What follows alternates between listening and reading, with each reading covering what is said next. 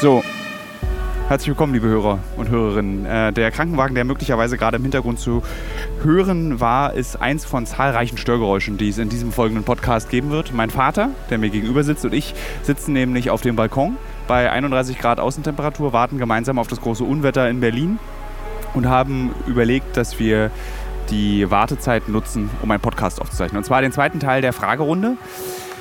Äh, letzte Woche hatte ich ja so ein, wollte ich dich, ich wollte ja eigentlich letzte Woche dich schon dazu holen und äh, eine Fragerunde Fortsetzung machen. Allerdings haben die Geschehnisse auf der Welt sich so wieder bewegt, dass ein anderer Podcast gemacht werden musste, nämlich der mit Talile und äh, Nikita zum Thema Rassismus, den du dir, glaube ich, auch mit Mutter angehört Ja. hast. Ja.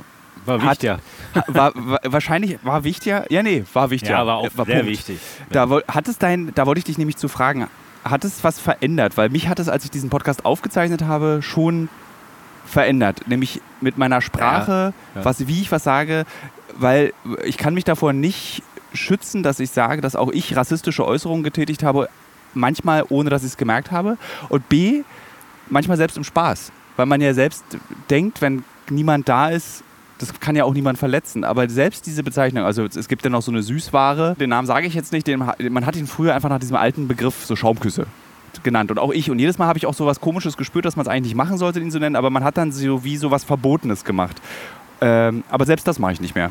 So, ich, ich, also man ist, also mich hat es verändert, weil ich viel bewusster jetzt nochmal über dieses Thema Rassismus und meine Rolle darin als weißer Berliner hinterfrage. Was, wie, was ging in dir vor? Als, weil wir hatten ja kurz danach auch diskutiert abends. Äh, ich kam ja nach der Aufzeichnung zum Armbrot bei dir vorbei und Mutter und dann haben wir darüber ja auch gesprochen, über dieses Thema.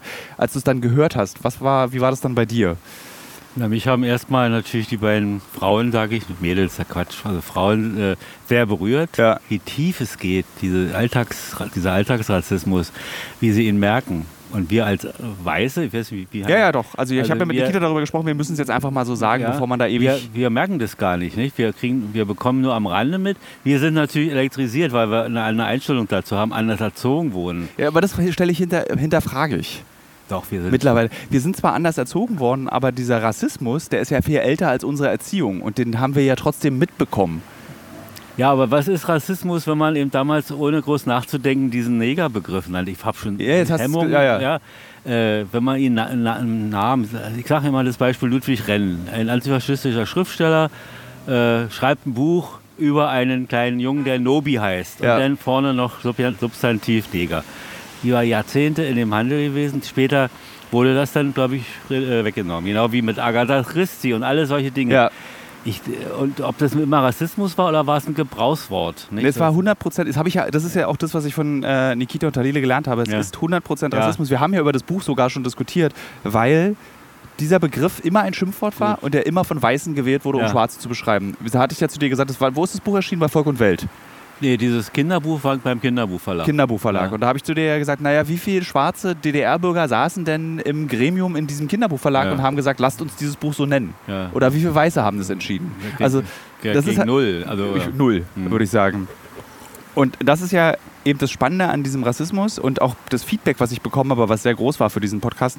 Natürlich ist ein Großteil meiner Hörer antirassistisch erzogen, äh, geht vorurteilsfrei, den Menschen steht, steht ihnen gegenüber, egal welcher Hautfarbe, egal welcher sexuellen Orientierung, egal welcher Minderheit angehörig. Aber trotzdem haben sich fast alle darin ertappt gefühlt, dass sie es ja, das ja, es, es nützt Ja. ja nichts, wenn ich, ich, du Axel, ich Thilo, wir sind keine Rassisten, aber wir ändern auch nichts daran, dass wir in einer rassistischen Gesellschaft leben. Und eigentlich ist jetzt unsere Aufgabe, sofort einzuschreiten. einzuschreiten, sich einzureihen Ja. in diesen antirassistischen Kampf, dass Rassismus, egal gegen welche Hautfarbe, nicht abgeschafft wird, das schaffst du nicht, aber geht dagegen aufzutreten. So, es nützt niemandem, dass wir beide es doof finden, wenn die Dinger Negerküsse genannt werden, weil sie werden weiter so genannt. Das ist so ein bisschen aber das Fazit, glaube, was ich da...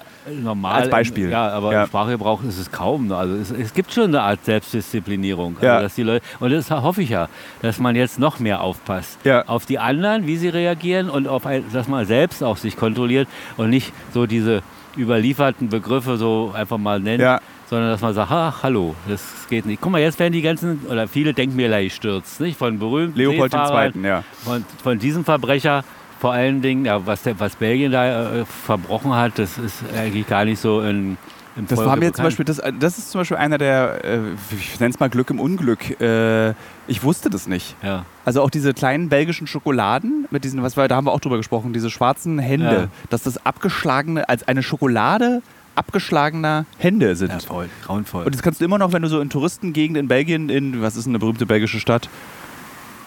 Brüssel. Äh, wenn du da in einem Touristenladen bist, kannst du eben diese Hände kaufen. Das ist ja unglaublich Und ich glaube Ja. nicht, dass die Leute, also natürlich weißt du das nicht, dass Nee. das äh, Teil davon ist, aber das, das ist eben dieser Rassismus, der immer da Man ist. denkt an Hergé mit Tim, und Struppi. Ja. Der erste Heft, eines der, ja, wo auch diese Afrika-Heft sozusagen. Und Ja. gezeichnet. Und du bist großer Tim und Struppi-Fan. Naja, ich bin schon ein bisschen äh, zurückhaltend. Spannend. Ja, Es gibt ja auch einen, der im Kongo spielt, glaube ich, ne? ja, das ist der. das ist der. ja. Und auch so gezeichnet mit diesen Lippen und so. Ich, also eigentlich dürfte man den gar nicht verkaufen. Ne? Das würde mich jetzt wirklich mal interessieren. Du bist großer Tim und Struppi-Fan, was mich immer überrascht, dass du das bist. Ja, großer nicht. Du hast, man ich kann, also Tim und Struppi gehört zum Kanon der Geschenkmöglichkeiten, wenn ich über Weihnachten nachdenke. Was schenke ich ja, dir da? Naja. Ähm, äh, wie betrachtest du das jetzt? Dieses, wenn du Ich habe es immer schon als kritisch betrachtet. Ich habe auch seinen, die, eigentlich großer würde ich wirklich streichen wollen. Weil, guck mal, er hatte auch eine große Nähe zum Faschismus, der Herr G. Er war so ein bisschen, naja, er, er Na, kolonialistisch konnte, wahrscheinlich. ja, konnte mit denen wo umgehen und war auch nicht verfolgt während der Besatzung. Also es war schon ein bisschen seltsam. Und also da bin ich jetzt, sagen wir mal, kritisch gegenüber. Die Zeichnungen sind ganz niedlich, allein schon, aber man muss sich mal angucken, diese, Ja. Mond, diese Mondhefte, die Raketen sehen alle aus wie eine V2, nicht? Stimmt. Also Ja. das ist alles so, da, wenn man darüber nachdenkt, dann kann man da auch sagen, na gut, man blättert es mal, man muss es aber jetzt nicht propagieren. Ich meine, du bist, ich, dann streiche ich, dass du großer Ja. Tim und Struppi-Fan bist, aber du bist dafür großer Digidax Ja, das ist wohl wahr, ja. Wie ist denn, das würde mich jetzt wirklich mal interessieren, wie die, die, ja, weil äh, die Digidax sind ja ein bisschen Tim und Struppi mit einer anderen Mission, mehr, noch mehr Wissensvermittlung, glaube ich, noch mehr kulturelle Vermittlung. Ja. Wie, äh, ist denn der Rassismus bei den Es gab sogar eine Arbeit darüber, glaube ich, über den Rassismus bei Digidax. ja, Und es ist durchaus berechtigt, wenn man da kritisch rangeht, weil auch die Zeichnungen auch sind seltsam und er nennt dann die äh, Islamleute dann Muselmanen und Muselmänner. Das ist eigentlich ein ganz gefährlicher Begriff. Der, der ist ja eigentlich aus dem KZ, nicht? Das waren die Leute, die sehr krank waren und kurz vorm Sterben waren. Ja, wusste die, ich gar die nicht. nannte man so. Ja. Also nicht Muslime, sondern Muselmänner, die also ach doch, unter ja. dem Begriff kenne also ich da war ich, da war, war man auch kritisch, allein durch unseren Vater war. Wir waren da sehr auf diese Begriffe fixiert und waren sehr empfindlich, wenn wir auch unter Freunden sowas gehört haben. Ja. Also Digitags haben auch Probleme in dieser Frage. Äh, bevor wir weiterreden, kannst du mir einen Gefallen tun und deine 100% verspiegelte Sonnenbrille abnehmen, weil ich das Gefühl habe, ich rede mit mir selbst. ähm, wie muss man denn Kultur bewerten unter dem Aspekt der Berichtbarkeit? Also das kann man kulturelle Güter der Vergangenheit, der letzten hunderten Jahre, kann man die, also Beispiel, äh, dieses Pocahontas-Märchen in den USA ist ja diese Geschichte von diesem Indianermädchen oder von diesem indigenen Mädchen, das mit diesem weißen Siedler zusammen, also eigentlich ist es ja die Geschichte von äh, Romeo und Julia mal 100, also immer wieder zwei verschiedene gehören nicht zusammen. Das ist ja eine Geschichte, die auf unfassbar viel Tod und Leid basiert, der komplett ausgeblendet wird. Kann, kann man Kulturgeschichte korrigieren, indem man sie in bestimmte Güter nicht mehr beachtet? Ich bin nicht fürs Verbieten. Darüber haben wir auch schon mal gesprochen. Die Wörter verbieten das nicht, aber wie, stra also, wie macht man das, du als Kulturwissenschaftler? Ja, naja, man muss, und das ist äh, eigentlich in letzter Zeit schon üblich, dass man dann erwähnt, hallo, dieses Stück, dieses Bild, dieser Roman ist entstanden in, in, in den Jahren und man kannte es noch nicht, man war über, äh, überheblich zu diesem Thematik und hat darüber nicht nachgedacht und ich mache Sie darauf aufmerksam, wenn Sie, lieber Leser, lieber Zuschauer, Ja. wenn Sie das lesen, bitte prüfen Sie sich selbst und messen Sie es an der jetzigen Zeit, was bekannt wurde über Ja. Kolumbus über Pizarro, über andere, äh, über Kul ja, wie heißt äh, hier, wie heißt er? Marco Polo. Ja. Nicht, das waren ja im ersten Moment sagt man, oh, hat Amerika entdeckt, der hat Venedig, der war mit dem Chinesen zusammen und allem. Und da sagt man, da war eben die Frage, man muss immer darauf hinweisen ein bisschen, weil Ja. normalerweise denkt man nicht darüber nach. Man sieht den immer nur in, in seiner Zeit und seiner Leistung und nicht, was da zwischen noch war. Ich glaube, wenn man Kulturgüter nicht hinterfragen würde, würden wir ja auch heute immer noch an die Bibel glauben. Im Wortsinne. Naja, man würde, wer daran glaubt, glaubt daran und wer Ja. kritisch dagegenüber steht, dann hat dann seine. Ja, du kannst, also ich glaube, im Wortsinne an die Bibel zu glauben, das zählt ja dann schon in den fundamentalistischen Bereich. Ich, ich habe nichts gegen den christlichen Glauben, also ich habe gegen jede, also ich habe nichts, ich habe, um Vorsicht, da muss man immer ein bisschen aufpassen. Ja, ja. Ich habe nichts gegen die Glaubensausübung jedweder Religion. Wenn eine Religion, und dazu neigen leider alle Religionen, äh, äh, benutzt wird, um militärische Ziele durchzusetzen, äh, dann wird es ein bisschen schwieriger für mich. Das finde ich dann halt, das kann man nicht gutheißen. Aber Ja. die Religion als Kulturschaffer, die Religion als äh, Rückzugsort für Menschen, ähm, als hilfsbereite, äh, in dem Originalsinne dieser Religion, finde ich, das habe ich überhaupt kein Problem damit. Jetzt habe ich wieder den Faden verloren. Was Ja, wollte ich gerade du hast sagen? gesagt, die Alte, also das Alte und Neue Testament, die Bibel, Genau. es sind ja, ist ja immer ein Gleichnis. Ist ja nie so. Ja, aber ich glaube, dass viele Leute früher eben da eins zu Erklärungen eins, natürlich. gesucht haben. Erstmal, wenn sie es lesen konnten, dank Luther Ja. dann auf Deutsch. Und wenn sie dann noch lesen konnten, dann war also die, die vorgetragene Predigt war natürlich dazu da, um die Leute, sagen wir mal, so vom irdischen Alltag so ein bisschen abzulenken. Ja. Ihnen Antworten zu geben vor allem. Andere Antworten gab es ja nicht. Es gab ja keine Parteien oder in dem Sinne, sondern gab nur das. ja. Und die Knute des Gutsherrn, wenn sie also Leibeigene waren. Ähm, ein Freund von mir, der auch in diesem Podcast schon mal war, Andreas, den kennst du ja auch, dieser, der etwas älter als ich ist, der DJ ist, äh, der jetzt nicht arbeiten kann, der liest jetzt richtig auch Bücher. Also der fängt sich an mit Rassismustheorie und Identität und was ist das eigentlich alles zu beschäftigen. Rutscht das auch in deinen Interessenkanon rein? Weil ich meine, du beschäftigst dich ja mit den bi- bizarrsten Dingen in deiner Freizeit. Würdest du das auch oder sagst du, habe ich keine Kraft zu? Ne, nee, also keine Kraft will ich nicht sagen. Also klar, man ist, gerade jetzt gibt es ja sehr viele Publikationen. Wie ist in der Buchhandlung? Kommen da Kunden und fragen Ja, vermehrt nehmen, nach? Sie fragen und nehmen auch mit. Wir haben ja ein bisschen uns darauf eingestellt, dass wir da Materialien haben, dass die Leute sich informieren können. Guck mal, es geht schon los, wenn die Leute begeistert sich das, den großen Atlas ansehen, Deutschlands Kolonien ne, Ja, von 1908. den gibt's. Den gibt's, ja, ja. Den haben Also wir auch neu da, aufgelegt oder nein, alt? Nein, alt, als antiquarisches Buch. Ja, und da wird einem erst mal klar, äh, was eigentlich los war. Deutschland ist ja auch zu kurz gekommen. Die wollten ja eigentlich viel mehr Kolonien haben, aber das war schon verteilt. Spricht man eigentlich über die Herero? Das, dieser, dieser Genozid der Deutschen an den Hereros, spricht man darüber? Haben wir beide jemals in unserer Vater-Sohn-Beziehung darüber geredet? Ich glaube nicht, ne? Nein, ist aber auch so ein ne- ignorierter Genozid. Ja, weil ich denke, jede Nation, jedes Volk verdrängt es. Wir waren auch sehr beeindruckt, oder was heißt beeindruckt, erschüttert von dem, was dem jüdischen Menschen angetan wurde. Das war, Ja. über, über, das war das Hauptthema.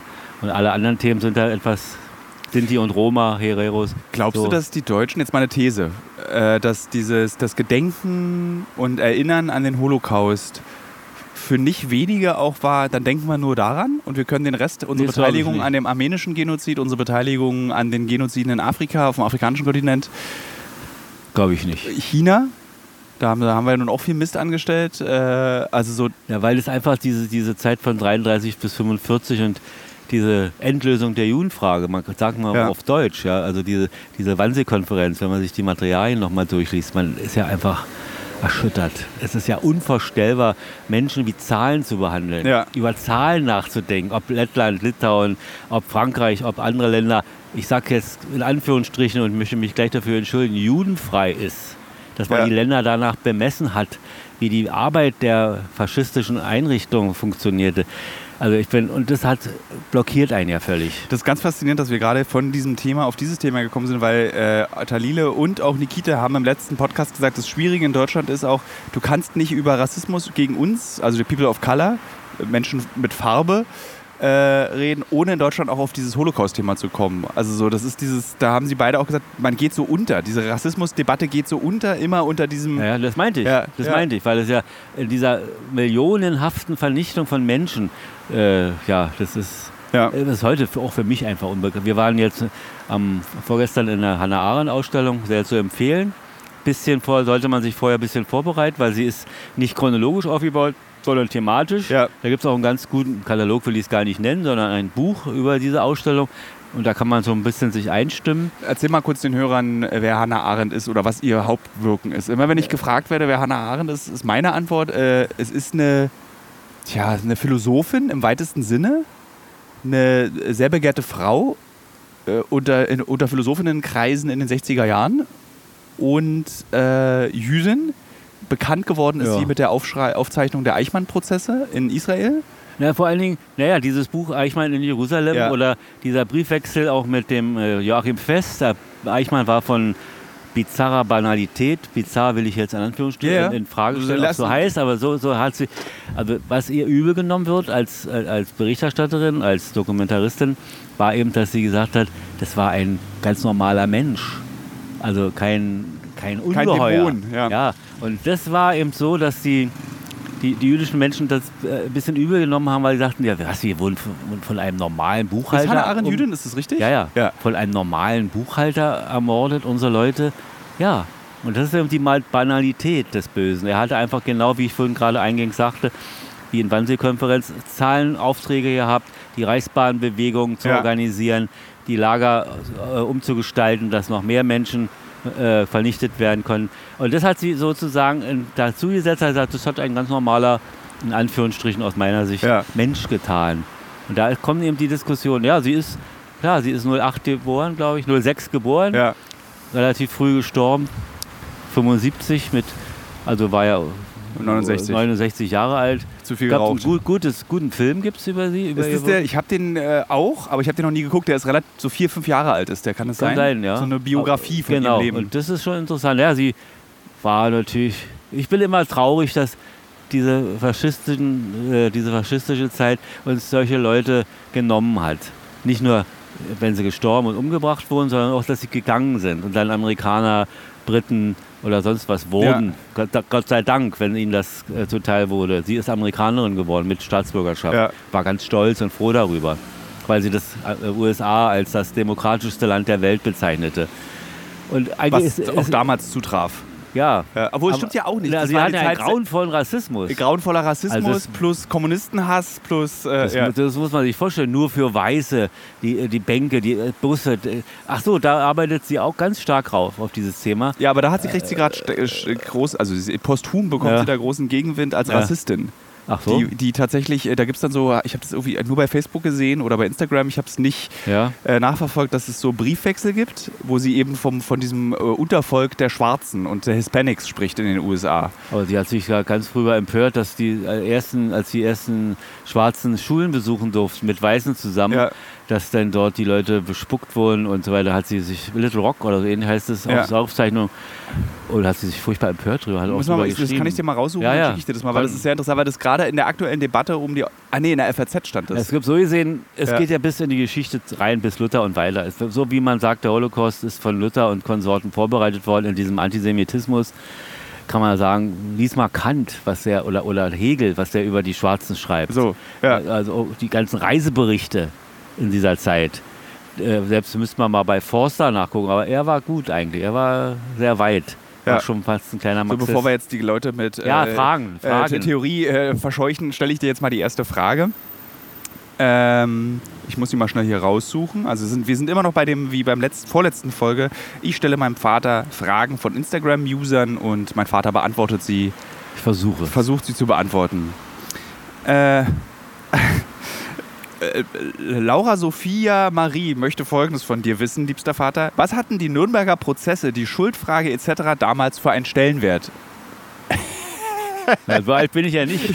Also mein Vater als 170-Jähriger, ich glaube, äh, ich glaube, sie bezieht es auf so DDR und äh, ob die Nürnberger Prozesse debattiert wurden. Das versuch, willst du versuchen, die Frage kurz zu beantworten? Ich versuche sie kurz zu beantworten. Es war ja, äh, die waren ja zu einer Zeit, wo es noch keine DDR und noch keine Bundesrepublik gab, Ja. sondern es war noch das besetzte, äh, rechtlose Deutschland. Ja. Und die Sieger hatten eben die Aufgabe sich gestellt, die Hauptverbrecher zu beurteilen und verurteilen. Ja. Dass da Todesurteile mit rausgekommen sind, war logisch aus ihrer Sicht. Ja. Beim Amerikanern gibt es Todesstrafe, bei den Engländern, also damals gab es eben noch die Todesstrafe. Und die, der Stellenwert war schon so, dass natürlich, ich denke mal, dass viele Deutsche auch gesagt haben, das wird für mich stellvertretend gemacht, dann ist es erledigt. War auch viel die Meinung. Nicht? Also wenn die verurteilt werden, man hatte sich natürlich im Stillen empört nicht? und hat gesagt, ah, das kann nicht sein, warum? Und guck mal, der Speer kriegt 20 Jahre. Und im Nachhinein wird festgestellt, dass er genauso Sklavenpolitik äh, betrieben hat, die Ausbeutung der, Gas äh, der Fremdarbeiter, Ja. der KZ-Häftlinge für seine Rüstungsbetriebe, für die er ja auch zuständig war am Ende. Ja. Und da kann man sagen 20 Jahre und der eine Todesstrafe. Also entweder fast alle oder keiner. Dann hätte man sie lange Zeit einsperren müssen und versuchen, ihre, die Beweggründe zu analysieren, zu dokumentieren und zu sagen, das entsteht daraus. Aber damals war man noch nicht so weit. Würdest Also- du, also nehmen wir mal an, Hitler hätte sich nicht erschossen hier in Berlin. Hättest du es begrüßt, dass man ihn am Leben gelassen hätte, um Ja. ihn zu befragen? Ja, nicht nur zu befragen, man hätte ihm die ganze Breite seines Verbrechens täglich oder stündlich Aber fortführen so, müssen. ich habe kürzlich den Film Clockwork Orange gesehen von Stanley Kubrick, wo eben, den du ja auch kennst und glaube ich auch ganz gut findest. Das ist dieser Film mit dieser Augenklammer, wo dann der Gewalttäter sich so Gewaltvideos angucken muss und dann damit therapiert wird. Und das Ende des Films ist, dass es eben nichts bringt, diese Art Therapie. Also Ja. Entschuldigung an die alle Leute, die den noch nicht gesehen haben, ich habe es damit gespoilt. Ähm, wäre das dann aber nicht auch eine Genugtuung für Hitler und eine Verhöhnung aller Opfer, wenn man ihn am Leben gelassen hätte? Weil er, er wird sich nicht ändern. Er, er lebt dann sein Leben. Also der wäre wahrscheinlich sowieso nicht mehr so alt geworden bei dem Parkinson oder was der da hatte. Naja, die Frage ist ja, man hat ja einige nicht verurteilt, Ja. die auch viel Schuld hatten. Äh, und die andere Frage ist eben, wenn man diese Hauptverbrecher am Leben gelassen hätte, A, eben Ja, die Frage, jetzt kommt Wind, liebe Hörer, liebe Hörerinnen, nicht die Wissenschaftlichkeit der Aufarbeitung wäre Ja. eine Seite, die strafrechtliche Sache die andere. Und ich bin gegen die Todesstrafe, weil eine Gesellschaft, eine fortschrittliche, eine moderne, eine humanistische Gesellschaft kann nicht reagieren wie Ja. der Täter, sondern sie sollte Freiräume geben und sollte sie einsperren. Denk an den Menschen da in Norwegen, ne? Ja, der auf, bewusst wollen wir den Namen nicht nennen, nicht? weil man Ja. ihn damit nicht ehrt bzw. ja, jetzt erinnert. weiß ich, wen du meinst. Ja. Und auch über 60 Menschen oder 70 hat er umgebracht. Ne? Kein Vergleich. Aber er sitzt da jetzt und wird wahrscheinlich nie rauskommen, wird dann diese äh, Sicherheitsverwahrung. Sicherheitsverwahrung haben. Ja. Also das hätte man auch mit solchen Leuten machen müssen. Ja, und man hätte sie und hätte sie bis zu ihrem Lebensende, sagen wir mal, dokumentieren müssen. Ich meine, man nimmt ihn, also das sind ja Menschen wie dieser Mann aus Schweden, äh, Norwegen. äh, Norwegen und ähm, auch Hitler und alle anderen Verbrecher, die daran beteiligt waren, alle anderen Deutschen. Sie haben sich ja im zynischen Sinne das höchste Maß der Freiheit genommen. Da, wo ich sagen würde, das Töten eines Menschen ist sozusagen, die, wenn du die Entscheidung treffen kannst, einen Menschen zu töten, ist es eben die, die, der, der Negativteil von Freiheit. Und wenn du ihnen dann diese Freiheit nimmst, das ist eigentlich dann die größte Strafe für sie. Sie können nicht mehr töten. Sie können nicht mehr ihrer Ideologie folgen und in ihrem Sinne töten. Ich, es gibt wahrscheinlich sehr viele Menschen, die da widersprechen. Weißt du, was mich immer am meisten berührt? Und ich hoffe, es ist eine, ich glaube nicht, dass es eine Vermutung oder eine Behauptung ist. Diese Leute haben ihre Opfer nicht gehasst. Wie andere Völker, wenn sie im Kampf zu anderen Völkern waren. Ja. Da war Hass, spielte eine Rolle. Aber hier war einfach bloß der Wille zur Vernichtung, ohne Emotion zum Teil. Ne? Na, aber hat Hitler hat schon die Juden gehasst als solches, Ja. die deutschen Juden, die europäischen Juden. Der hat sie schon gehasst. Vielleicht Eichmann hatte kein Antisemitismusproblem. Eichmann hat einfach laut Wir haben Hannah- abgearbeitet, ja. laut Hannah Arendt Äh, abgearbeitet. Ja, ja, ja. Das meine ich eben. gut, dass wir als erste Frage Ja, gleich so eine unbedingt easy, weiter mit den easy Fragen. Einstiegsfrage. Ja. Wie findest du Hannover? Das fragt Das jetzt so brandaktuell, fragt das, weil ich ganz oft schon gesagt habe, dass ich Hannover neben Los Angeles ein, als einer der hässlichsten Orte dieser Erde empfinde. Ich war damals zu dieser großen Messe, die bei Hannover wohl ist. Nicht? Diese, wie heißen die, diese Ja, die- Euro, äh, wie hießen die? Ja, die äh, Weltausstellung. Äh, Nein, nicht Weltausstellung. ähm, ja, da äh, war ich mit der Schule, war ja. ich damals. Ja, diese große Technikausstellung. Ja. Ja. Ja, Konnte mir gleich jemand berichten. Also kann ich leider nicht beurteilen. Ich war nur dort und die Stadt selbst habe ich nicht gesehen. Äh, Ich weiß nur eins, dass meine Eltern immer, meine Mutter vor allen Dingen immer zusammenzuckte, wenn es im Radio hieß Hannover-Braunschweig. Das war für die Generation immer äh, die Mitteilung von diesem Flakstrom hier in Berlin während des Krieges. Wenn die Bombenverbände aus Hannover-Braunschweig kamen, Ja. aus der Ecke. man kann auch mit dir nichts besprechen, du komm, man landet immer bei diesen Ja, aber Themen. das hat, du hast mich danach gefragt. Aber dafür kann Hannover nichts, ne? Dass die Einflugschneise Ja. da war. Wurde auch bombardiert. Äh, welche Eigenschaft gefällt dir an Thilo am besten und welche kannst du gar nicht leiden? Möchte, möchte gerne Mr. Horrorbra, Horrorbar wissen. Also am besten gefällt mir seine Begeisterungsfähigkeit, seine gro- große Bildung, die er hat. Aha. Wirklich. Das ist mir so also, nee, das, ich hole mir immer so Komplimente nee, meines Vaters ja, in diesem nee, Podcast. das aber- muss man schon sagen. Also äh, sein Mut und die Empathie mit seinen Gesprächspartnern. Der hat mich beeindruckt. Da hatte ich, glaube ich, beim letzten Mal oder beim vorletzten Mal schon gesagt, wenn er dann mitleidet auch. Ja. Also da gibt es doch Fälle und möchte nicht normal drauf eingehen jetzt, aber wo er dann auch sich wegwendet und sagt, nee, also jetzt mach mal Cut. Jetzt müsste so aber auch mal was Negatives sein. was Negatives. Wollen wir warten, bis der Krankenwagen fährt? Ich weiß gar nicht, Ja. ob man den so gut im Podcast hört, Ja, aber kannst du nie ausblenden?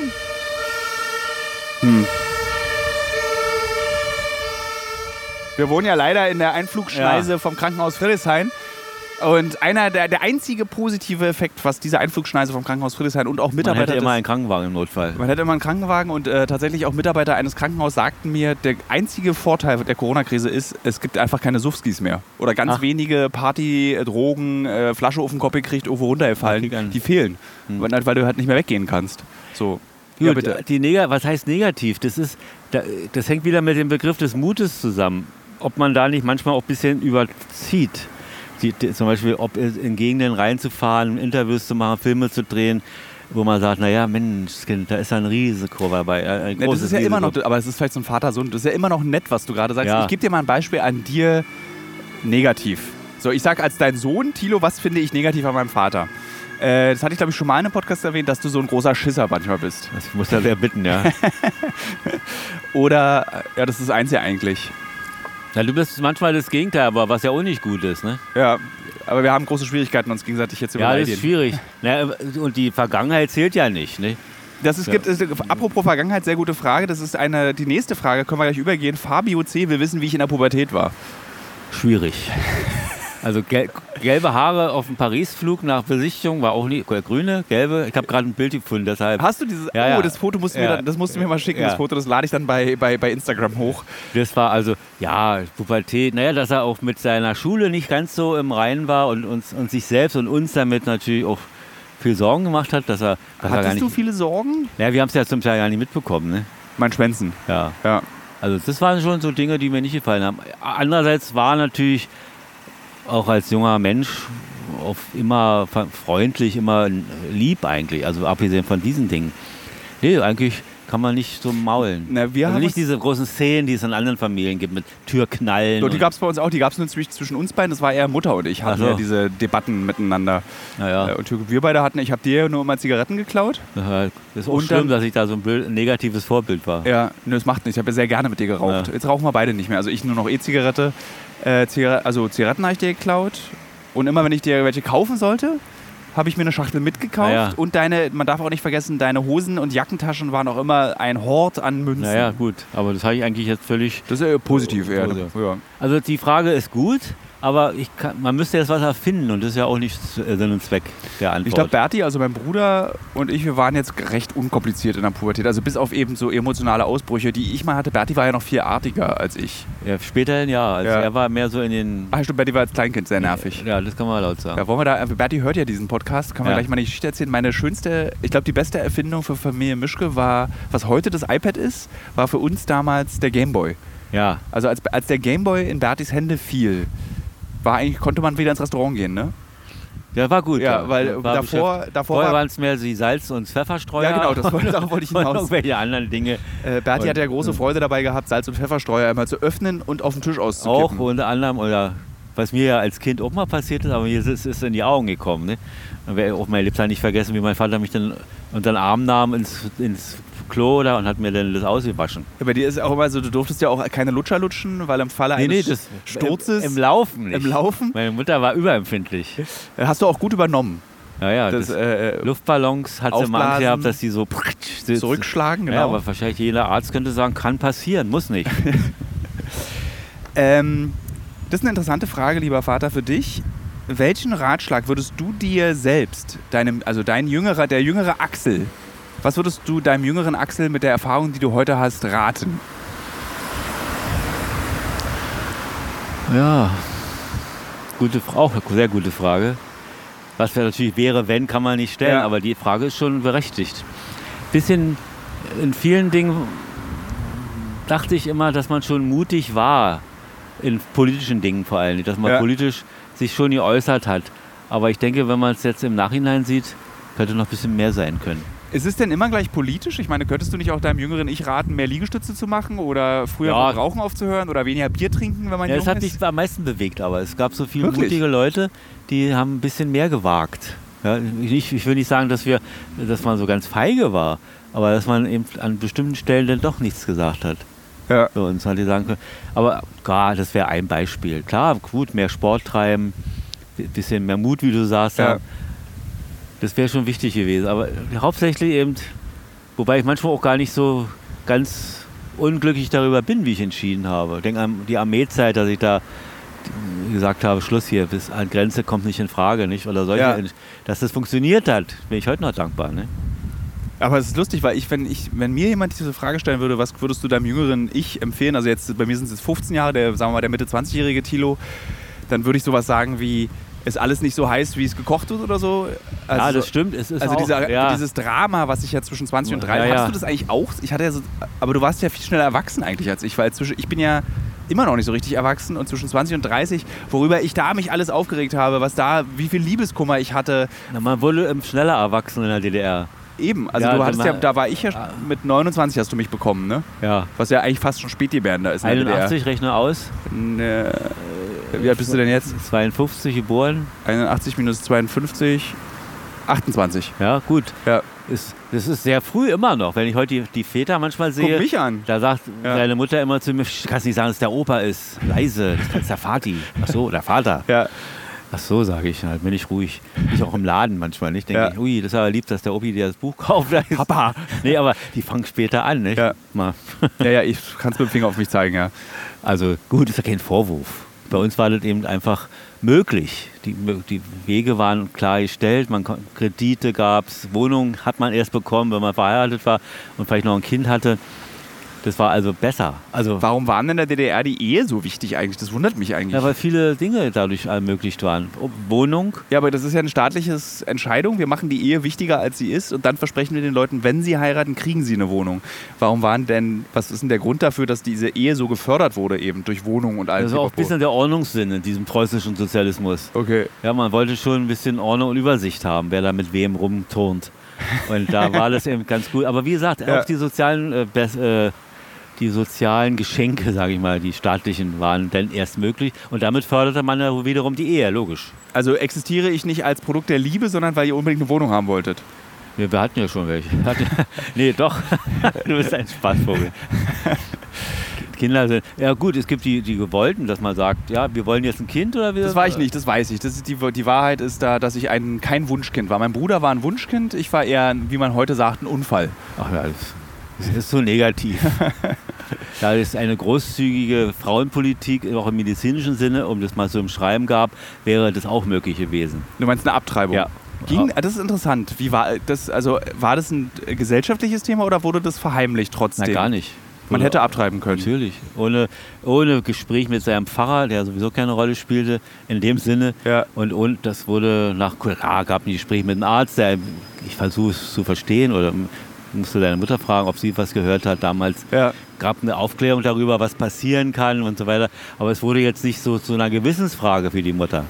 Wie, äh, wie, wie kommt denn dir das dann vor, wenn im 21. Jahrhundert trotzdem immer noch darüber debattiert wird, darf man abtreiben oder nicht? Dann muss dir das doch total bizarr Kommt vorkommen. mir sehr bizarr vor, weil auch so viele Ideologien jetzt äh, mit reinspielen. Auch die Kirche immer noch einen großen Einfluss hat.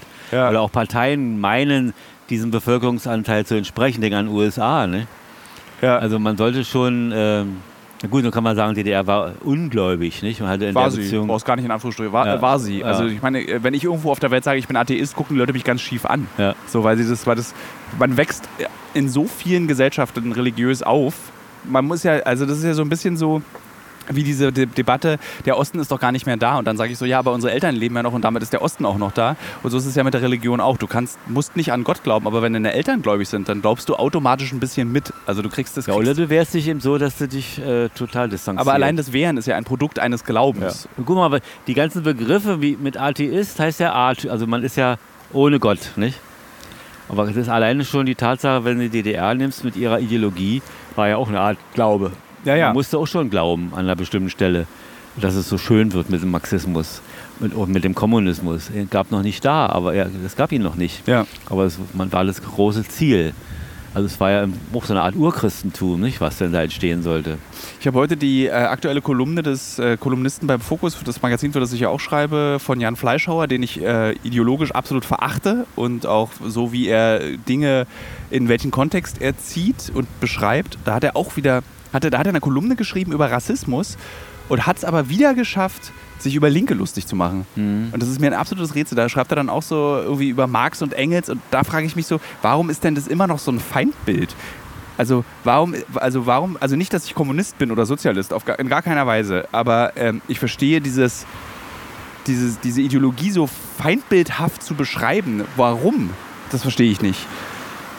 Naja, es ist jetzt schwierig, es ist schwer zu sagen, weil Also unabhängig von den Opfern dieser ja, Ideologie. Das, ja gut, da war Marx ja auch nicht da sehr, als, man könnte sagen, vorbereiten. Ich finde jetzt keinen Hinweis. Diese Fehlinterpretationen sind es immer. Man muss sich schon damit beschäftigen. Wenn man sagt, die Diktatur des Proletariats, dann hat jeder natürlich, hört er erstmal Diktatur und denkt sich, oh, das ist eine totale Unterdrückung. Ja, aber es ging um eine philosophische Frage. Ja. Soll die, die Mehrheit, die in einem Volk lebt und arbeitet, also die arbeitenden Menschen, Ja. sollen die nur ewig unterdrückt werden und ausgebeutet, was er auch immer ist? Ja. Nein. Warte, warte, wir warten noch kurz auf den. Äh aber ich sehe hier am, am Monitor, dass es äh, nicht groß reinstrahlt, der Krankenwagen. Kannst weiterreden. Also die Frage, wenn jetzt das diskutiert wird, also da macht man fest, Diktatur und Mhm. vergleicht es dann gleich mit Hitler und allem falsch. Nicht? Klar gab es, was du schon eingangs sagte eben, äh, viele äh, grauenvolle Opfergeschichten und Unterdrückung. Denk an, an Kambodscha, denk an Stalin. Ja. Nicht? Das, Im Namen diese, dieser Idee wurde es äh, so, ja, wie sagt man, missbraucht. Warum ist dann zum Beispiel so ein Kolumnist, das finde ich jetzt ganz spannend gerade, wie Jan Fleischhauer, der ja sich als rechter, so rechter Rand der CDU selber beschreiben würde, äh, warum ignorieren die die Opfer ihrer eigenen Ideologie eigentlich? das ist auch erstaunlich. Ja. Also, weil ich meine, du kannst doch nicht, also er ist so ein ganz liberaler, frei wirtschaftlich, jeder muss für sich selbst entscheiden, aber diese liberale Politik, diese liberale Wirtschaft fordert so viele Opfer, die wir nicht sehen. Und die zu ignorieren in seiner eigenen Argumentation, warum, wie, wie verstehe ich gar nicht, weil der ist ja intelligent, das ist ein intelligenter Mann. Ich verstehe nicht, wie du, wie du Das dann. wird so abgetrennt. Ne? Es, wird Ja. so, äh, es gab mal, leider habe ich den Namen vergessen, einen, einen westdeutschen Linken, der hatte ein Buch geschrieben, also Hitlerzeit, ein, kein, kein Betriebsunfall der Geschichte. Ja. Und so wird es gerne dargestellt. Um Gottes Willen, was hier passiert. Ne? Wie du immer sagst, hoch, die Nationalsozialisten wird immer gesagt. Ja. Das, kommen die denn auf einmal her? Wieso haben die den Krieg angefangen? Warum haben die Menschen umgebracht? Also Deutsche, muss Ja, man sagen. haben wir- ne? haben wir auch schon das haben wir gesprochen, ja. diskutiert. Ja. es wird, ich weiß auch nicht, man, man, weil dieses dialektische Denken fehlt. Erklär das Also, mal den Begriff. Na, dieser Dialektismus heißt, dialektisch denken heißt aus den Ursachen schöpfend auch die Gegenwart beurteilen. Also immer überlegen, nach Ja. hinten, nach vorne. Nicht nur nach hinten, sondern vergleichen. Ja. Dass man sagt, wenn das so war, wieso ist es denn jetzt auch so oder ähnlich? Da muss man überlegen, welche Gründe gab es und was ist geschehen in dieser Zeit. Also ja- miteinander verknüpfen. dieser, diese, einer der großen Gründe, warum es äh, Historiker gibt, ist ja auch aus den Fehlern der Vergangenheit für die Gegenwart und Zukunft lernen. Ähm, aber ich habe immer das Gefühl, wir können aus unserer eigenen Vergangenheit nur lernen, wie wir das nochmal vermeiden. Weil du wirst es nicht abschaffen können. Du wirst Genozide nicht abschaffen, weil sie in der Vergangenheit stattgefunden haben, sondern man kann nur daraus lernen, wie, wie können wir es vermeiden, dass Menschengruppen so aufeinandertreffen, dass Na, Es muss so abstoßend unter Strafe gestellt werden, dass kein Diktator auf die Idee kommt, es sowas zu unternehmen. Sondern er muss wissen, dass er damit körperlich, äh, physisch vernichtet wird. also doch Todesstrafe. Ja, im Sinne äh, einer Der Freiheit. Einer Freiheit, ja. Ja. Und das muss so sein. Guck mal, die Prozesse, die geführt wurden im, im Hinblick auf Ex-Jugoslawien, nicht? Was Ja. da an grauenvollen Dingen passiert. Ich hätte nie geglaubt, dass das nochmal im 20. Jahrhundert stattfinden kann, diese Bestialität, Ja. die in den Dingen passiert ist. Und tatsächlich ist es passiert. Wie, ich kann mich als Kind, also als ich, wir haben ja im letzten Podcast darüber gesprochen, über meinen Verkehrsunfall und da lag im Krankenhaus ein Kind aus Jugoslawien. Das ist meine einzige Erinnerung an diesen Jugoslawienkrieg. Dass da ein Kind ist, was auf der Flucht war und was bei uns im Krankenhaus im Oskar-Zieten in Lichtenberg mitbehandelt wurde. Wie, äh, ich war zu jung, um in den Nachrichten irgendwas davon mitzubekommen. Bist du damals dann demonstrieren gegangen dagegen? Wir hatten sowas, ja. Es gab, ja, es gab, es gab- immer ein Hin und Her, nicht? Ja. Und man kann, manches hat man auch gar nicht verstanden im ersten Moment. Warum- Was ist mit den Religionen auf einmal los? Warum Muslime und Nicht-Muslime und Christen in Serbien, warum kämpfen die auf einmal gegeneinander? Ja. Vorher haben sie sich, waren sie Freunde, Brüder zum Teil, lebten in einer Straße, haben gemeinsame Hobbys gehabt. Und auf einmal wird ihnen von wem auch immer eingeredet, ihr seid so unverbrüchlich, so, so ein Gegensatz zwischen euch, ihr könnt nicht zusammenleben. Das ist so lustig, weil das, das ist lustig im Anführungsstrichen. Das hörst du ja aus jedem Konflikt, wenn du in Ruanda bist. Dann hast du das Gleiche in Ruanda. Wir waren Nachbarn und plötzlich haben wir Ja, uns mit Macheten an die umgebracht. jüdischen Leute in, in Ja. Berlin als Beispiel. Ja. Da war vorher noch der Nachbar, mit dem man Silvester zusammen ein Glas Wein getrunken hat, so mal jetzt so formuliert, oder was ich was, auf einmal wird man gesagt, oh, da gehe ich nicht mehr hin, da gehst du nicht mehr hin zu den Kindern, das wird nicht mehr gespielt, das war noch das harmloseste, nicht? Ja, und dann kam daraus so etwas, so also ein Hass, so ein, also Hass in dem Sinne, dass man sagte, die Leute sind nichts wert, wir gucken da gar nicht hin, wenn die abgeholt werden. Ne? Was ich mich immer frage, ist, besonders bei dem Thema Muslime, ähm, die sind in mein gesellschaftliches Denkbewusstsein, also was, woraus besteht, welche, was sind die Zutaten unserer Gesellschaften?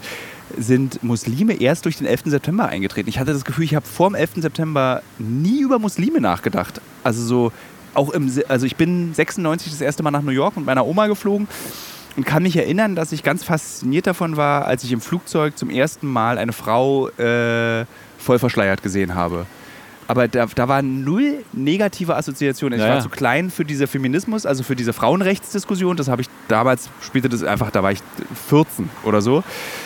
Aber ich war so kulturell, fand ich das unfassbar faszinierend, aber hatte diese Negativassoziationen nicht. Ja, wir hatten so ein bisschen äh, Märchen aus Tausend und einer Nacht, äh, ja. Alibaba und die 40 Räuber, ohne, äh, bitte, ja, ja. mich jetzt zu entschuldigen. Also das war unsere Vorstellung von diesem, von diesem Kulturkreis. Nicht? Und Schleier und Mädchen, geheimnisvoll. Und Huchen. Äh, und Kelly Weiner sagt noch der kleine Muck von Hauf. Ja. Und so. Das hätte man, aber durch diesen Angriff auf diese beiden Türme, kam das so, sagen, wie ein Selbsttor eigentlich, weil sie sich da geschossen haben, ja. in Anführungsstrichen. Die Frage ist ja, ob der Islam sich das Selbsttor ja, geschossen ja. hat oder ob, ob der Islam instrumentalisiert wurde, um, um ein um, Feindbild zu haben, um ein Feindbild zu sein auch. Also es ist ja... Und dann wurde das so eingesetzt, ja, hast du recht. also davor ist es auch so im Berliner Leben, so in, weißt du, so mit, äh, mit Kreuzberg, wo wir viele Muslime haben, weil eben dort viele Gastarbeiter in den 60ern und 70ern hingezogen sind und deren Kinder ja eben auch diesen Glauben ganz normal leben. Äh, das ist mir nie aufgefallen.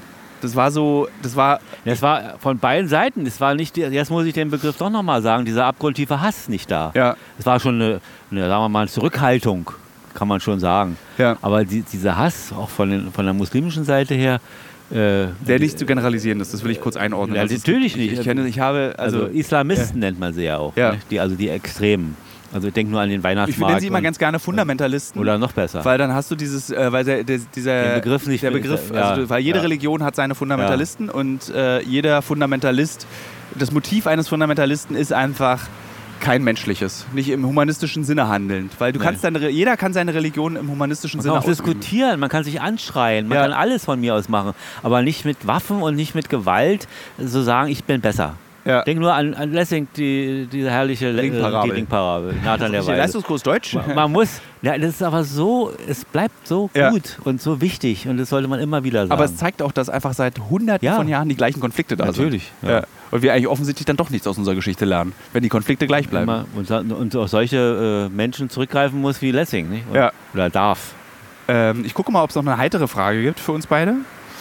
Aber ich finde, das ist ja auch die Liebe, die wirklich die aufrichtige Liebe zu dir als mein Sohn, zu deinem, dir als mein Vater ist eben, weil wir, wenn wir uns unterhalten, unterhalten wir uns ja immer so. Es ist ja nicht nur, weil ein Podcast läuft, nee, nee, sondern wir reden ja. Es fächert sich auch sehr auf, was, denn immer. Was aber schön ist, ist durch den Podcast, weil wir beide haben ja auch so nicht den Kontakt verloren zueinander, sondern durch die viele Arbeit, die du hast, ich, man sieht sich seltener. Und dann wird ja, wenn wir so Armbrot essen mal zusammen, ist eher so, ab, wie geht's dir? Aber durch diesen Podcast, den wir beide jetzt gar nicht sehr konzentriert. wir ja. sind konzentriert, das gefällt ja. mir eigentlich sehr gut. Wobei ich immer hoffe, dass man die Fragen über das Thema richtig beantwortet und dass man, wenn man jetzt was gesagt hat, denkt man, oh, das könnte man noch das anders formulieren. Ich glaube, das ist, muss entschuldbar sein bei einem ja. Podcast. Wir beide, es ist kein Artikel, der hundertmal recherchiert wird, keine Leute kontrollieren, was wir sagen.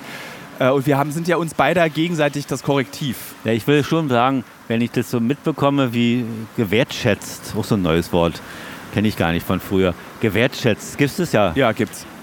Wie, wie meine Äußerung, unser Gespräch, wie das also gemacht ja. wird, bin ich schon irgendwie in der Verantwortung, mich nicht nur ständig zu kontrollieren, aber auch was auch zu sagen, was in Ordnung ist, was ja. die Leute, den Leuten wirklich hilft oder was sie ein Stück weiterbringt oder, oder sie ein Stück weiterbringt.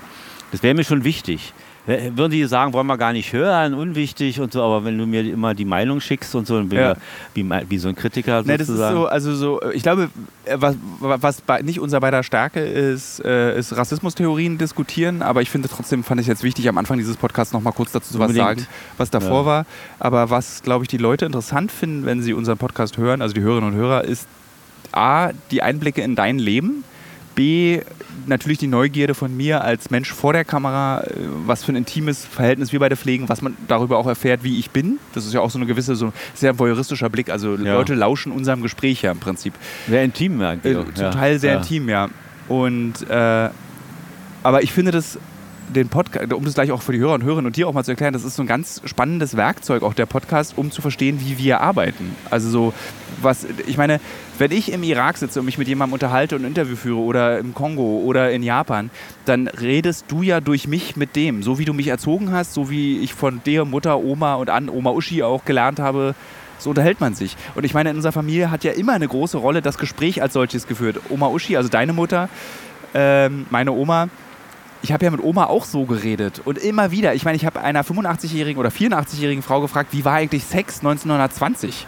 So, Oma, wie hast denn du geflirtet? Wie hast denn du Männer rumgekriegt? So, und das hat, das ist jetzt dein Gesicht ist so lustig, weil für mich ist es weiter weg, es ist Ja. immer deine Mutter. Ja. Aber Oma hatte halt diese Fragen mir ehrlich beantwortet, Ja. wie man irgendwie Männer kennengelernt hat und dass sie auch kein Kind von Traurigkeit war. Wa- Aber das ist ja in der eigenen Vorstellung gar nicht drin. Und, Nee. Aber eben diese Offenheit habt Das blendet man aus. aber die habt ihr Ja. mir ja weitervermittelt. Ja. Und dieser, dieses Gespräch zwischen uns beiden ist dann für den Hörer, und damit sind wir beim Werkzeug, Ja. ein interessanter Moment festzustellen, wie rede ich mit Leuten und warum rede ich so mit ihnen. Weil Jetzt habe ich mal eine Frage zu dieser Form. Ist, Ja. weil, ist es ein, ist natürlich eine journalistische Form, Podcast? Ja.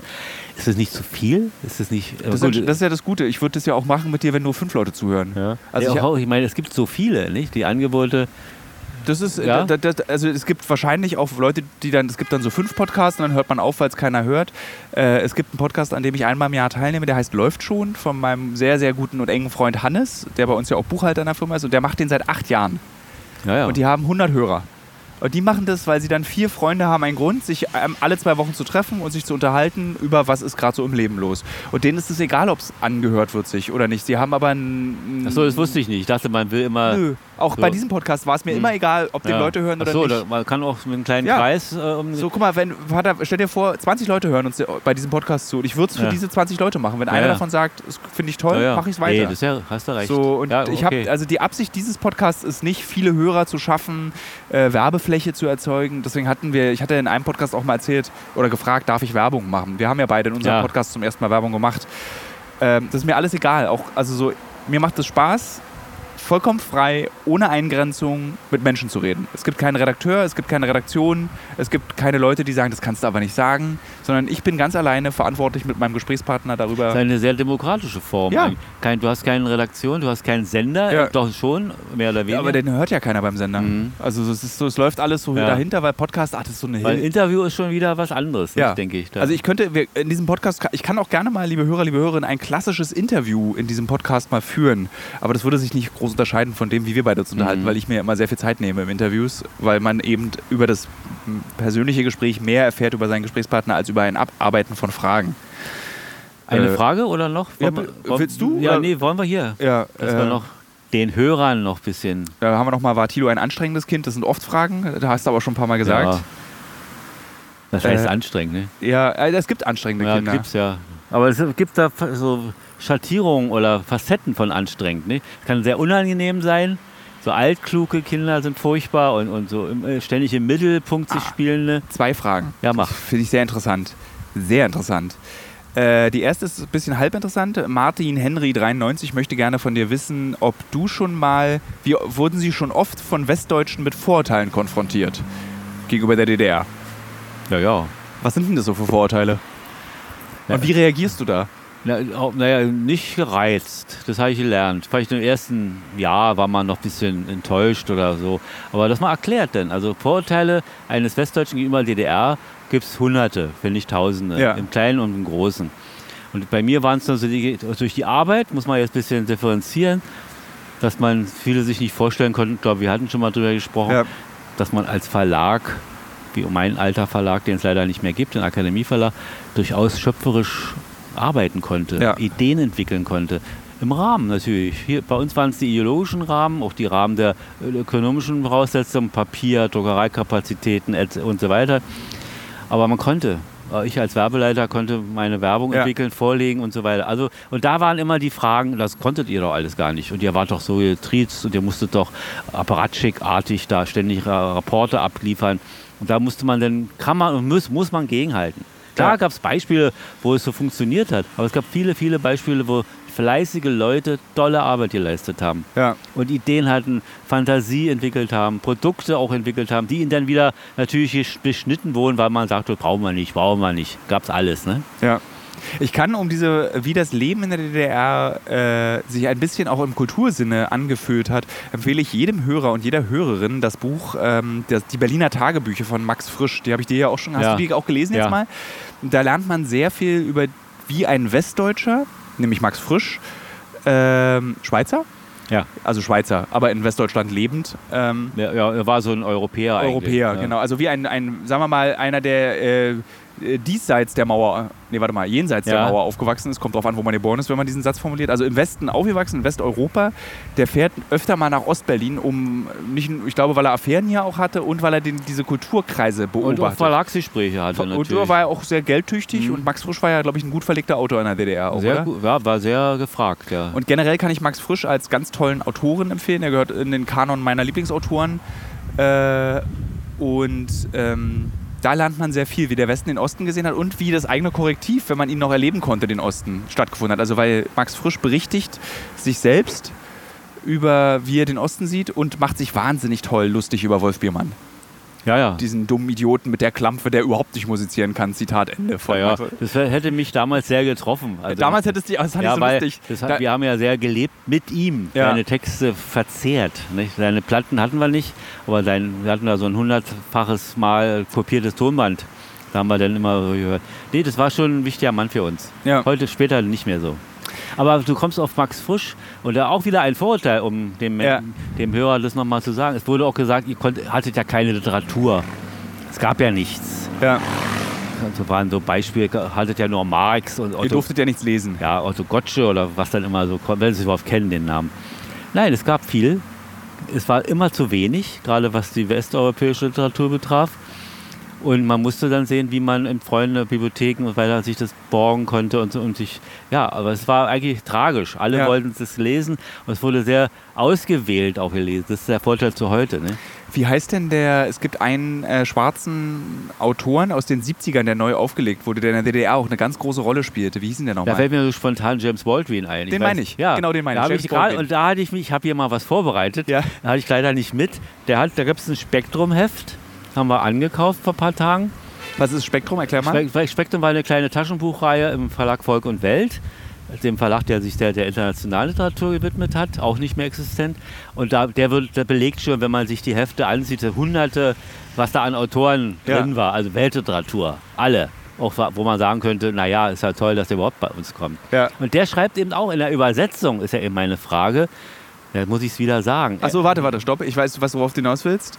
Äh, ja, das ist eine interessante Frage. Also äh, erklär erst mal, kannst du kurz erklären, wer James Baldwin ist? Das ist, glaube ich, ganz wichtig. Das ist eigentlich, wie man das Ein afroamerikanischer amerikanischer homosexuell. Der sich ganz stark seinem, äh, seinen Brüdern sozusagen in seiner Thematik gewidmet hat und an dem Konflikt zwischen Weiß und Schwarz in den USA. Und dieses Buch, liebe Hörer, liebe Hörerinnen, spielte in der DDR eine ganz große Rolle. Das haben sehr viele Leute gelesen aus mehreren Gründen. Einer der Gründe war, um einen Blick in die USA zu bekommen, wie, sich da, wie das da ist.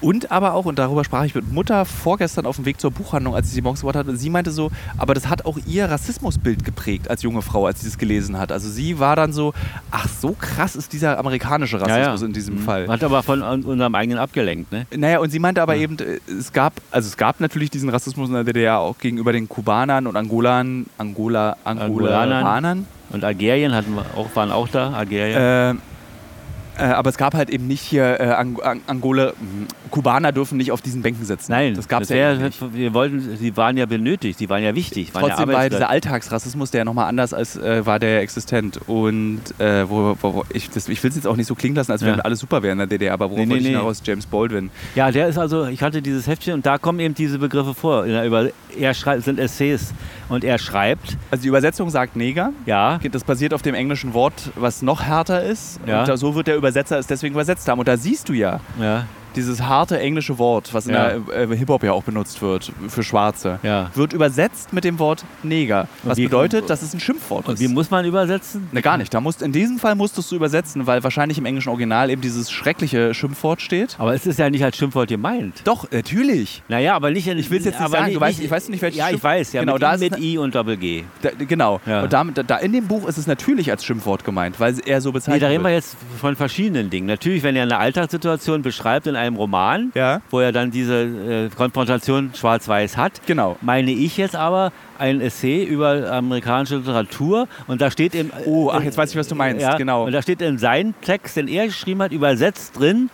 äh, Das ist diese Freiheit des, der Minderheit, sich selbst so bezeichnen, Ja, wie sie beschimpft werden. Was Mhm. die aber als Nicht-Teilnehmer dieser Minderheit, und das ist ganz wichtig, dass man das bedenkt, weil es ist oft ein Argument auch, aber ihr sagt ja selber zu euch, Ich will's Neger, mal, ich will, Jude. genau, ich will es mal noch jetzt Ja. auf die Spitze treiben. Es steht ja drin, James, auch im Klappentext des Verlages, der nun wiederum nicht von Baldwin ist. Äh, James Baldwin ist ein bedeutender Vertreter der amerikanischen Negerliteratur, Ja, der sich ganz explizit gegen den Rassismus in den USA. ein- Und da haben wir doch jetzt. ja das ist, äh, da haben wir wieder das, dass, also, wenn, wenn im 21. Jahrhundert Talilo und äh, Nikita sagen, dieses Wort darf nicht mehr sein, Ja, das ist eine Beleidigung, dann müssen wir das akzeptieren, dann Das ist ist es okay. richtig. Gibt's- Habe ich auch überhaupt, klar, Punkt. Wenn auf dem Klappentext dieses Buches steht, das ist so ein bisschen so ähnlich wie mit dem Kinderbuch, dann Ja. hat ein weißer Redakteur dieses Wort eben verwendet, in der Annahme, Baldwin benutzt es ja selber, Ja. es heißt schon immer so und deswegen kann ich es raufschreiben. Das macht das Wort aber nicht besser oder gerechtfertigt das Wort aus heutiger Sicht. Deswegen ist es so, natürlich, wenn auf einem 40 Jahre alten Klappentext es draufsteht oder auf einem 60 Jahre alten Kinderbuch, dann ist es jetzt eine Tatsache der Wirklichkeit. Das ist ein Indiz für diesen Rassismus, den man vor 60 Jahren noch gar nicht gemerkt hat, aber heute eben bewerten kann, so wie du am Anfang auch gesagt hast. Dass man aber heute eben bewerten muss Ja, ja, es neu einordnen Ja. muss. Und so musst du auch diesen Klappentext einordnen. Und das macht das Wort nicht besser. Das Nee. macht es nicht Aus heutiger Sicht. aus heutiger Sicht, Natürlich. macht's, d- wenn wir beide in einer Buchhandlung am guten Buch am Alex zusammengestanden hätten, 1972, und das Ja. Buch gesehen hätten, hätten wir das Wort nicht in Frage gestellt. Aber heute stellen wir es in Frage. Ja, wir hätten das automatisch aufgrund unserer Weltanschauung auch positiv genommen. Ja, wir hätten es nicht als. Abfälligkeit äh, bezeichnet, sondern wir hätten es so so gelesen, wie, wie, nur wie ich es lesen kann, als Ja. gut. Er ist ein guter wert, Mann. Oder, oder wertfrei. ja, das oder Wort, das, das Wort hat nicht mal, hat kein, nicht mal eine ja, doch, Konnotation. es war, kam, man hätte es gelesen unter dem Aspekt, da kommt so eine Wärme rüber. Er ist ein wichtiger amerikanischer Autor, der uns aufklärt über die Verhältnisse, die wir uns gar nicht vorstellen können, die eigentlich nur unsere Eltern und Großeltern mit den den jüdischen Mitmenschen erlebt haben. Mit, da ging es ja so los, auch Ja. mit keine Bänke, keine Parks, keine Kinos, keine Bibliotheken, nichts mehr durfte besucht werden. Das war ja in den USA mit den Schwarzen ähnlich. ja, Nur eben nicht die physische Vernichtung stand am die hat vorher stattgefunden, wie, wie hat- wir beim letzten Podcast Ja, gehört ja. haben. Ähm, jetzt als letzte Frage, lieber Ja. Vater. Wie hätte die DDR die Corona-Krise gemeistert? Finde ich eine super Ja. Frage. Das ist eine gute Frage. Das ist eine super naja, Frage. aufgrund der, also es gibt, die ist schon sehr gut, weil man sich darüber natürlich in Ruhe aus überlegen soll. Wir waren ja isoliert. Ja. Wir hatten die Bürger keine Möglichkeit, das Land zu verlassen, nur in, in, in Richtung Osteuropa. Das wäre schon ein Risiko gewesen, was Ja. diese Pandemie betrifft. Nach dem Westen hin nicht. Äh, wir hätten sie à la China wahrscheinlich organisiert. Also Rigide straff. ganz straff. Wir hätten durchaus die, die Produktivität hätte keine große Rolle gespielt. Man hätte einfach gesagt, wir sperren jetzt mal ganz Karl-Marx-Stadt, sprich heute Chemnitz. Wir sperren in Berlin mal den und den Bezirk völlig ab und machen Haus, hier Stuben, nicht Stubenarrest. Wir machen Ja, Hausarrest. Homeoffice, nee, gar nicht, nicht, sondern wir machen Ausgehverbote. Ja. Ausgangssperren. Ausgangssperre, das war das also man hätte sehr militärisch. Ich denke, da hätte man ein, die Militärgerichtsbarkeit. äh, Also ein bisschen wie. Neuseeland. Neuseeland hat es ja auch so Ja, gemacht ich und die haben ja große Erfolge auch zu verzeichnen. Also, das hätte ich, also die Frage, um so zu beantworten, man hätte sie eben äh, so äh, geführt, diese äh, Bekämpfung wie eben Nordkorea, wie China, also sehr rigide. Sehr Was ja rigide. richtig ist auf der einen Seite, es sollten bloß keine Menschen dabei sterben oder so. Ja. Also oh, wenn sie nicht an der Corona äh, sterben. Aber ich denke schon, dass es sehr hart geworden wäre. ja. Hier ist mir einfach, manchmal ist mir zu viel, durch, allein schon durch die Bundesländer, die jetzt, der öffnet, der nicht, der macht die. Ja. Man blickt da gar nicht durch, wenn man jetzt durch dieses Land fährt. Wo kann man was machen? Ne? Ja. Bräuchte man ja so eine Art, ja, hier so ein. Also in, in, Brandenburg kann ich jetzt auf ein Festival mit 1000 Leute gehen, Ja. aber in Berlin dürfen sich, dürfen sich 50 nicht treffen. Um, ja, ja, äh, musst du dir genau. vorstellen. Ja. Ja. Da gibt es ja so Orte, die vielleicht neu geteilt sind, Brandenburg und Berlin. Ne? Dann können sie da alles festmachen und da gehen sie dann. Kennst du ja, wie es ist. Ja, ja die? Frage war gut zum Abschluss und ich hoffe, dass wir das bald überstanden haben. Ich hoffe auch. Das ist, ist langsam, ist also äh, jetzt zum Abschluss auch, also so liebe Hörer, liebe Hörerinnen, wir bereiten natürlich die aktuelle Staffel Uncovered vor. Ich habe mich ja da immer sehr bedeckt gehalten, ähm, aber ich finde, das sollte man einfach mal sagen. Aber wir sind eben abhängig von der Weltsituation, von der Weltlage. Und ich mache nichts anderes, als täglich zu kontrollieren, wo können wir hin. Und da wir ja nicht irgendwelche Geschichten im Ausland machen wollen, sondern in ganz spezifische, bestimmte Länder wollen, ist es halt so, wir können auch nicht einfach was ändern. Also wir suchen natürlich parallel neue Geschichten und gucken, wo man was machen kann. Aber wir können nicht einfach sagen, wir lassen die jetzt fallen, weil dann würde das heißen, dass die Geschichte nicht mehr wichtig ist. Und das ist ja leider nicht wahr. Corona nimmt da keine Rücksicht. Und Geschichten, die wir als wichtig empfinden, wollen wir auch erzählen, unabhängig von Corona und nicht. Deswegen in diesem Sinne, vielen Dank, liebster Vater. Wir haben immer noch übrig genug tausend weitere Fragen an dich. Äh, Wir würden sagen, ich würd, machen wir einfach normal irgendwann. Früher hätte man sie schriftlich jetzt beantwortet. Ähm, Hättest du mir ausgedruckt äh, und dann Wichtig bitte, schick mir das Foto mit meinen blonden Haaren. Ja. Ganz wichtig. Und äh, ach, ich finde es ja einfach immer schön. Wir können uns ja auch über alles Mögliche unterhalten. Wir müssen ja nicht mal Fragen beantworten. Deswegen, äh, liebe Hörer, liebe Hörerinnen, vielen Dank fürs Zuhören. Vater, vielen Dank, dass du da warst. Nächste Woche geht's weiter. Ich weiß noch nicht das Thema. Ist ja so ein bisschen alles laissez-faire, sagt man, glaube ich, so, wenn man alles laissez-faire. äh, so ein bisschen locker lässt. drei, drei Formen der Leitung. La- Klassisch, also laissez-faire, diktatorisch und demokratisch. Das sind drei Formen der Leitung? Ja. Ja, ich leite gerade Mhm. laisse- laissez-faire. Laissez-faire, ja. Lass Mein- es laufen, mach so, wie es wird und dann ist auch gut. Podcast. Ähm, ja, bis nächste Woche. Tschüss.